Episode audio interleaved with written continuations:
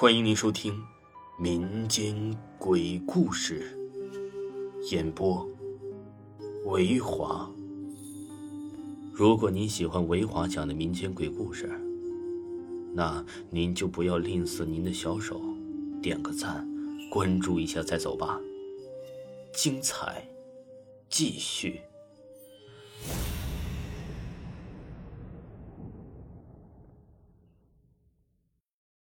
本故事纯属虚构，这是我上初中时候的故事。我初中呢是在老家小县城的一所寄宿学校读的，在我们学校啊，有一个人尽皆知的事情，就是男生宿舍楼梯里晚上摔死过一个生活老师。大概吧，就是那个生活老师晚上有些事情要回家。于是呢，这老师就在男生宿舍厕所旁边的楼道里下楼了。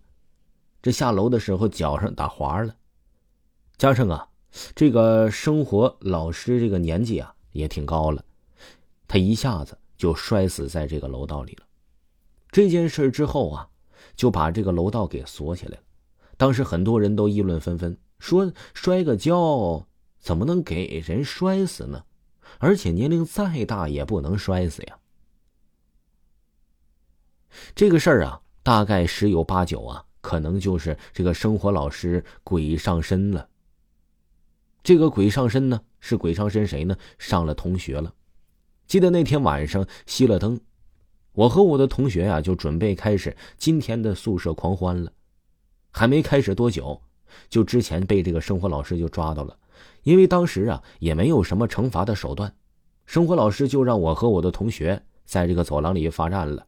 就这样，神不知鬼不觉的就到了这个深更半夜了。生活老师看时间也不早了，于是他心一软，也就放我们回宿舍睡觉了。我们呢，困意也都上来了。我们在回宿舍的路上，准备就说的，呃，不狂欢了，准备老老实实的、踏踏实实睡觉算了呗。就在到了宿舍门口，我的同学呢，他自己去上厕所了。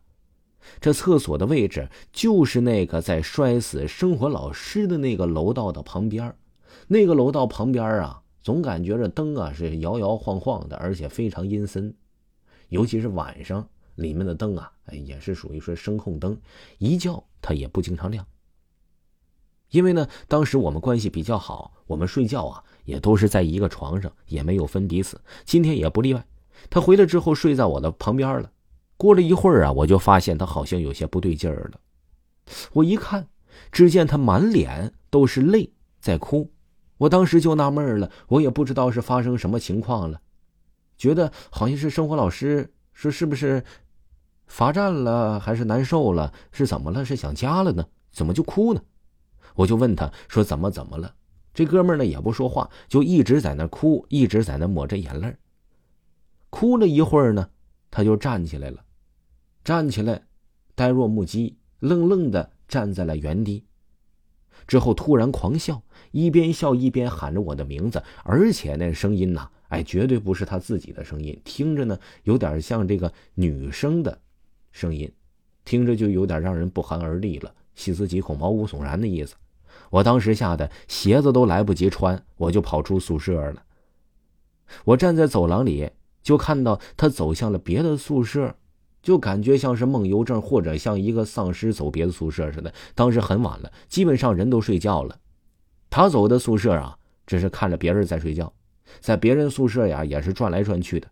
到第二天问他昨天晚上怎么了，他说呀，他也记不清楚。没过多久，就因为生病回家了。但是啊，那天晚上，我自己呢也莫名其妙的拿起皮鞭在疯狂的抽我自己，也感觉自己遇到了什么烦心事儿啊，或者说挺伤心事儿。站在走廊里，我也挺难受的。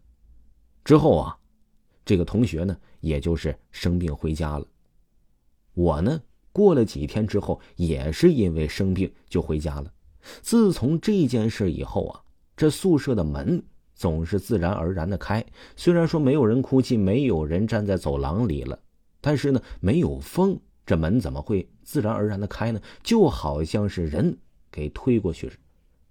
但是之后啊，这个学校里呢就找了一位这个风水大师，说看一下风水。但一看呢，可能就是因为这个生活老师的问题。之后这件事儿呢也就不了了之了，生活老师的事件呢也就再也没有发生过了。